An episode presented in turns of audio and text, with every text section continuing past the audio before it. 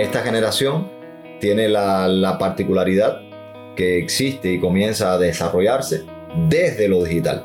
Mm. Empieza el mundo virtual, los móviles tal cual lo conocemos hoy. Nosotros vemos el mundo y entendemos que el mundo siempre fue así y no siempre fue así. Si ellos tuvieron la dicha de comenzar a vincularse y a desarrollarse ya en el mundo de las computadoras, la virtualidad. Conectados. Conectados. ¿Conectados con qué? Diría yo extremadamente conectados. Demasiado, ¿verdad?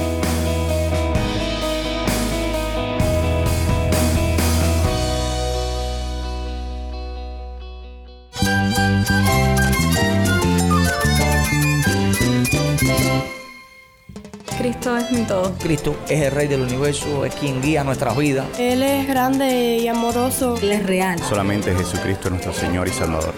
Es mi guía quien me En fortalece. Cristo Jesús hay esperanza, hay paz. y nuestro Dios es un Dios de rescate. Estás escuchando el faro de redención. Cristo desde toda la Biblia, para toda Cuba y para todo el mundo.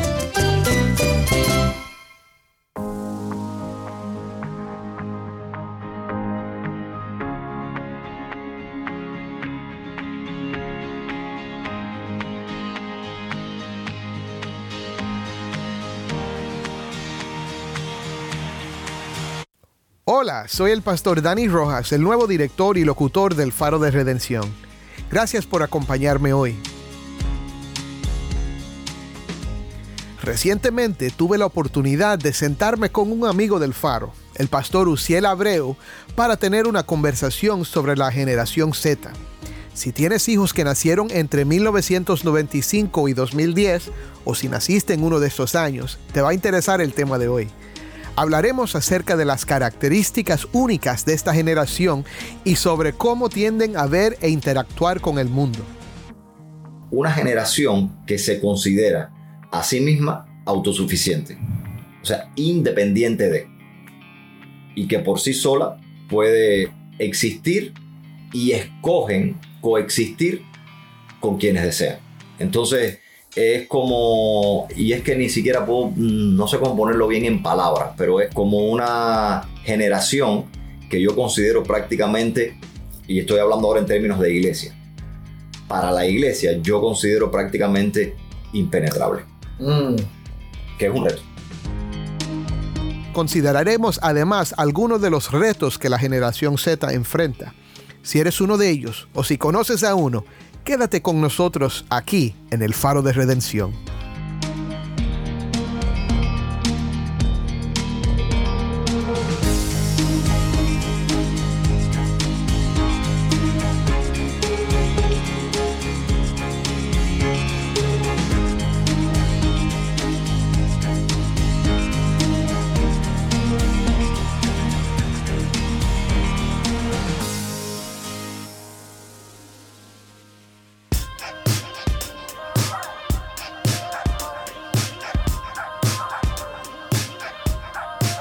Hoy estamos aquí con Uciel Abreu de nuevo en el Faro de Redención. Yo soy el pastor Dani Rojas y estamos hablando hoy y esta semana de un tema que yo creo que va a ser muy interesante y creo que es sumamente importante para nuestros tiempos. Vamos a hablar de la generación Z. Uciel va a ser, como lo traté la última vez, nuestro experto. Vamos a hablar de estos temas y discutirlos, pero eh, en un momento vamos a explicar lo que es la generación Z. Vamos a hablar de la cosmovisión y eso también lo vamos a definir, no se preocupen. Y vamos a hablar de lo importante que es que los cristianos tomen en serio el reto de la generación Z. Bienvenido, Uciel. Gracias por estar con nosotros. Muchas gracias, Dani. Siempre es un placer. Siempre es un placer compartir con, con el faro para exponer a Cristo desde toda la Biblia, para toda Cuba y para todo el mundo.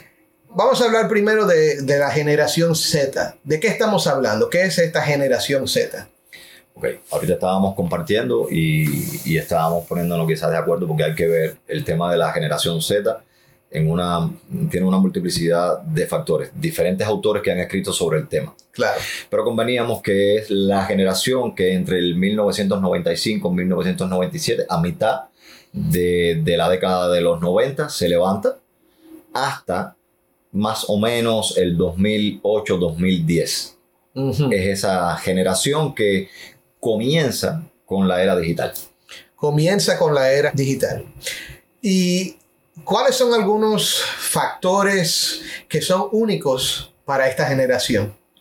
A mi consideración, uno de los factores que, considero único para, esta generación es precisamente lo que, lo que comentábamos.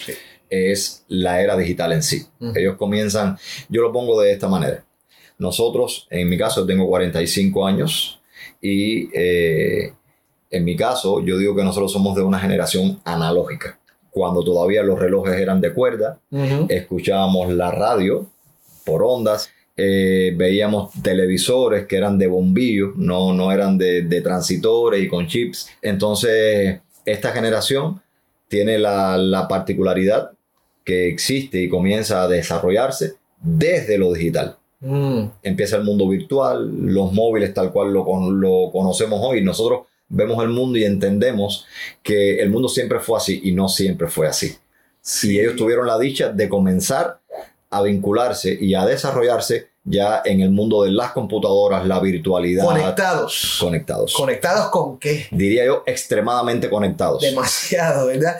Sí, es la primera generación que ha crecido con el Internet, con eh, los medios sociales, con los teléfonos que pueden usar para buscar cualquier información que, que quieran encontrar.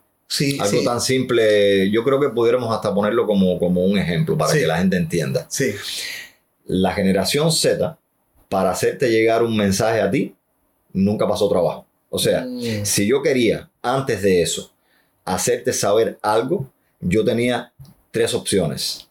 O te llamaba por telefonía fija, o sea, un teléfono con cable, sí. que todavía existen, o te escribía una carta que se demoraba una semana o una, o una semana y media, o si era corto el mensaje te podía mandar un telegrama, que era algo un poco más rápido, llegaba en el mismo día. Sí. A la generación Z eso no le tomaba más de dos segundos. Dos Abres el WhatsApp y sí. texteas y ya. Wow. Resuelto. Una generación conectada, una generación digital, una generación que tiene acceso a, a la información a cualquier información, cualquier, tipo de información. Sumo de nuevo el superlativo extremadamente informada. Sí, sí, sí. Algo que yo creo que es interesante es que antes cuando tú oías un predicador o un maestro en la escuela, uno aceptaba lo que, que le decían sin pensarlo mucho. Pero la generación de ahora te escucha e inmediatamente, si les interesa lo que está diciendo, buscan a ver lo que dicen los expertos, porque tú, tú ya no eres el experto. Los expertos son todas las opiniones que hay en el, en el Internet, ¿verdad? Y, y por eso hay como una flexibilidad en creencia. Y los jóvenes de hoy no, no creen necesariamente en cosas fijas. Cuando nosotros eh, evaluamos a la generación Z, tenemos también que, que partir de la realidad que es una generación que está ubicada no solo históricamente, porque tiene un año de inicio y un año en el que, en el que termina, y ahorita me estabas compartiendo y me estabas diciendo que ya se ha comenzado a hablar de la generación alfa. Sí. Bueno, no solo está ubicada históricamente, sino que también está ubicada filosóficamente. Sí. Y es una generación que está ubicada en el auge del movimiento postmoderno. En el modernismo, hasta los años 50-60, existían todavía los absolutos, las personas tenían estándares morales que usualmente eran, eran digamos, enraizados en la sociedad, aunque fuese, aunque hubiese, discúlpame, una multiplicidad de culturas, habían estándares morales que salían desde la iglesia o desde otros entes como el Estado, que ponían esos estándares morales y eran absolutos. La generación Z ya no sufre eso. No creen absolutos. El modernismo dejó de ser y dio paso al posmodernismo y ahora el mundo posverdad tiene una multiplicidad de verdades, cada quien tiene su verdad y entonces la defensa principal es que ya no hay absolutos. Tu verdad es tu verdad y no tiene por qué ser la mía. Y la mía es la mía y no tiene por qué ser la tuya. Eso fue el caldo de cultivo o más bien el fundamento sobre el que la generación Z surgió, filosóficamente hablando. Sí. Y claro, ellos no inventaron esa filosofía, ellos lo que han nacido y han crecido con esto como el, la manera de ver el mundo. Así y es. que eso nos lleva entonces a- al tema de la cosmovisión. Ahora, como les dije cuando comencé el programa, no se asusten, esa es una palabra que quizás no conocen, pero vamos a explicar para los que desconocen este término lo que es. Uciel, ¿de qué estamos hablando cuando usamos esa palabra cosmovisión? Ok, con respecto a la cosmovisión, me gustaría por lo menos aclarar dos cosas. El término y además, digamos que el origen de la misma. La primera, bueno, es el término en sí. Sí. La cosmovisión no es otra cosa que la manera de ver y entender el mundo. De hecho, es una palabra compuesta, cosmos, que significa mundo, y visión, o es obvio, Es obvio, sí. es la manera de ver y entender el mundo. Entonces, vamos a hacer una ilustración. Es como cuando uno usa espejuelos o cuando usa gafas, Mm, espejuelos oscuros. sí, Cuando tú te pones unos espejuelos azules, tú comienzas a ver el mundo en azul. sí. Te quitas esos espejuelos y te pones unos espejuelos de cristal color verde y comienzas a ver el mundo verde. La cosmovisión viene a ser como eso. Es los lentes a través de los cuales tú ves, entiendes el mundo y eso condiciona también tu comportamiento, tu actuar, tu vida en sí. Porque caemos en la segunda cosa. Cada persona en este mundo tiene una cosmovisión. Ah, uno no puede vivir sin cosmovisión. No puedes vivir sin cosmovisión porque de hecho, el solamente tú existir como ser humano genera una cosmovisión porque tú estás viendo el mundo y estás entendiendo el mundo. Mm, Y lo bello de eso es que tú estás viendo y entendiendo el mundo a tu forma. mm, Tú naces y desde que tú naces tú vas recibiendo información más la que tú traes porque tú eres un ser hecho a imagen de Dios. sí, Entonces, tú vas creando un entendimiento sí. de lo que ves del mundo y vas condicionando también una multiplicidad de factores en tu vida a esa realidad que tú estás viviendo. Sí. Y estás desarrollando tu propia cosmovisión. Sí, porque llegamos a conclusiones, ¿verdad? Y, Claro. eh, Pasa algo y decimos, ah, es que el mundo siempre es así. Por ejemplo, hay personas que dicen, no puedo confiar en nadie, porque en su cosmovisión el mundo es así, es inseguro, incierto y no puedes confiar en nadie. Y el problema es que cada cosa, cada experiencia que vivimos en la vida afecta por ende nuestra cosmovisión. Sí, Nosotros vemos y entendemos el mundo porque nosotros vivimos de una manera. sí. Entonces, todo lo que pase en nuestra vida va a afectar nuestra, nuestra cosmovisión. Y a la vez que afecta nuestra cosmovisión, nuestra cosmovisión entonces provoca que tomemos decisiones en respuesta a eso. Claro. Ok, bueno, yo creo que ya hemos explicado la idea de cosmovisión, que es la manera de ver el mundo que informa nuestras decisiones, que afecta cómo percibimos las cosas cuando suceden. Pero ahora vamos a hablar de la cosmovisión que tiene la generación Z. Ahora, quiero clarificar que estas son cosas medio elásticas, ¿verdad? Que no, no todo el mundo lo va a ver exactamente de la misma manera, ya co- como le hemos dicho, pero hay un sentido general en, en que hay una cosmovisión que es natural para la cultura de hoy. Así que vamos, vamos a hablar de eso y explorar esta idea. ¿Cuál es la cosmovisión que, que más domina entre la generación Z? Bueno, eh, yo voy a hablar en particular, o por lo menos voy a intentar hablar en mi conocimiento humilde con respecto al tema y desde lo cubano. Está bien claro, por supuesto, Desde lo cubano. por supuesto. a mi entender, por lo menos, hay varios aspectos que yo veo como, como dominantes en la generación Z en Cuba. Uno de ellos es que vivimos en este mundo de posverdad, pero yo creo que todavía no está tan enraizado en Cuba ese elemento posmoderno de una multiplicidad de verdades. En Cuba todavía, recuerda, cuando, cuando estoy hablando de Cuba, te hablo de Cuba desfasada. Mm, eh, hay tecnología, desarrollo de tecnología que a nosotros hay- ha llegado con 10 años de fase. Y Claro. eso ha provocado que en Cuba todavía tú veas una expresión muy fuerte de la generación, como digo yo, analógica, la que todavía escuchábamos radio, mandábamos cartas, tomábamos eh, el tren y que no entendemos todavía muy bien todo esto de la tecnología, los móviles y las cosas. Y junto con esa generación habita la generación Z que sí entiende de la virtualidad de los móviles porque nació y se desarrolló en ellos. Entonces, en ese sentido, yo creo que uno de los puntos dominantes de la generación Z, por ejemplo, en Cuba es la total dependencia a la virtualidad. Mm. Eso es, eso es básico. Es una generación que ha, ha aprendido a vivir dentro de lo virtual. Para mí eso es un punto dominante. Okay. Es una generación que ha aprendido a vivir dentro de lo virtual. Otro punto dominante para mí es que es una generación que se considera a sí misma autosuficiente. O sea, independiente de. Y que por sí sola puede existir y escogen coexistir con quienes desean. Y es que ni siquiera puedo, mm, no sé cómo ponerlo bien en palabras, pero es como una generación que yo considero prácticamente, y estoy hablando ahora en términos de iglesia, para la iglesia yo considero prácticamente impenetrable. Mm. Que es un reto. Oh, ok, impenetrable. Ahora, ¿por qué?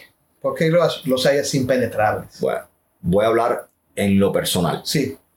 Yo consideraría que para mí es impenetrable porque no los entiendo bien todavía. Mm.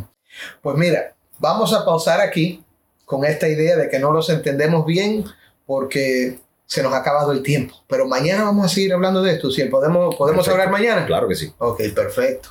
Entonces, Sigue escuchando. Mañana vamos a continuar con esta conversación sumamente interesante sobre la generación Z.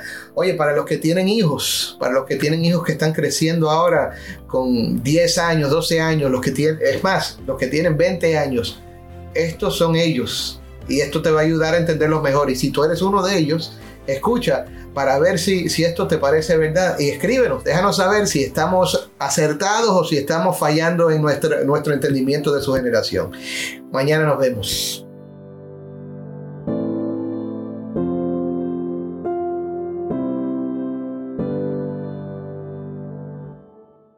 Soy el pastor Dani Rojas y esto es el faro de redención.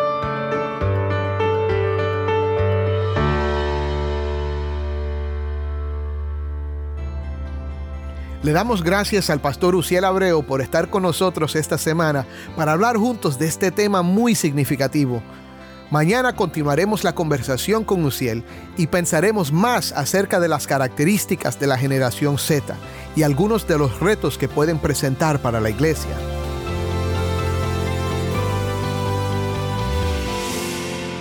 Antes de terminar, compartiremos las palabras de una hermana en Cuba que cuenta de dónde ella encuentra refugio como madre en cuanto a criar a su adolescente de la generación Z. Mi nombre es Margarita. Le damos gracias a Dios por poder compartir nuestra experiencia como padre. Debemos reconocer lo difícil que, que resulta criar eh, a un adolescente, sobre todo en estos tiempos. Pero bueno, Dios eh, nos da la sabiduría que necesitamos para instruirlos y guiarlos por medio de su palabra, que es viva y eficaz y útil también para corregir, para disciplinar, para instruir, sin importar la, la hostilidad del ambiente de estos tiempos, sabemos que nuestro Señor Jesús es fiel y que su palabra puede generar el corazón de nuestro hijo. Pienso que como madre cristiana, que yo no tengo el poder para cambiar ni transformar el corazón de mi hijo. Por eso entiendo que debo refugiarme en Dios mediante el Evangelio de Jesús y las Escrituras para poder eh, guiar a mi adolescente.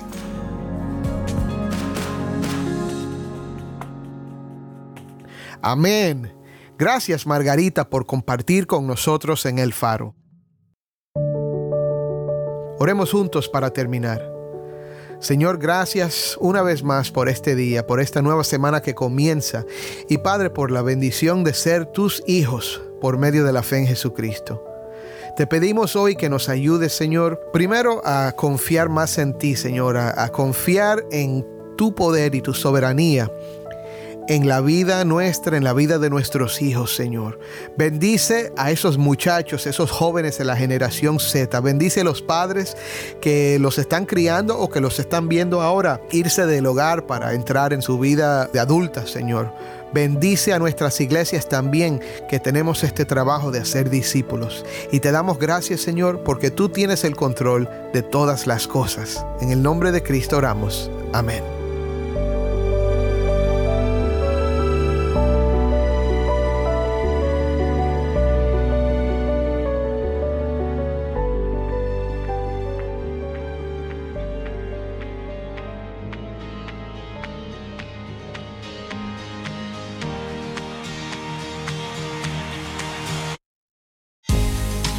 Si estás fuera de Cuba, te invito a unirte en oración a nuestra misión de hacer brillar la luz de Cristo en Cuba y compartir la voz del pueblo de Dios en esta hermosa isla con oyentes de todo el mundo. Para contribuir a este ministerio apoyado por personas como tú que aman a Cuba y a Cristo, visita nuestro sitio web elfaroderedención.org diagonal donar. Otra vez, elfaroderedención.org diagonal donar.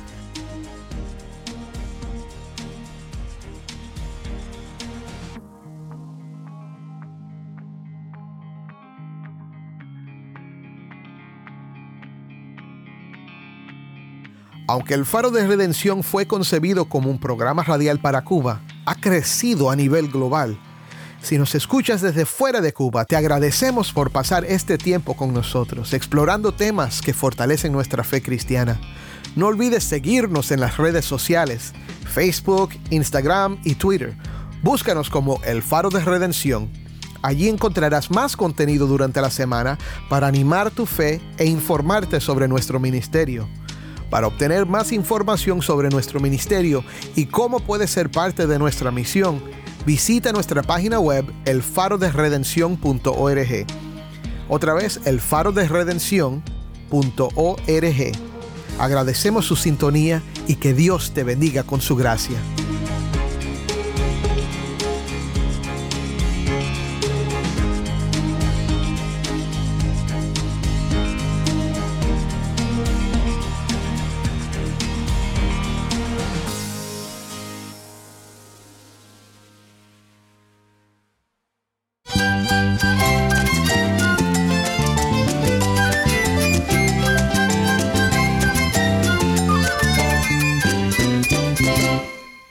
Soy el pastor Dani Rojas y esto es el Faro de Redención.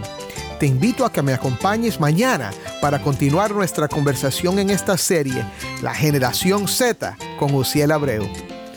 El Faro de Redención, resplandeciendo la luz de Cristo desde toda la Biblia, para toda Cuba y para todo el mundo.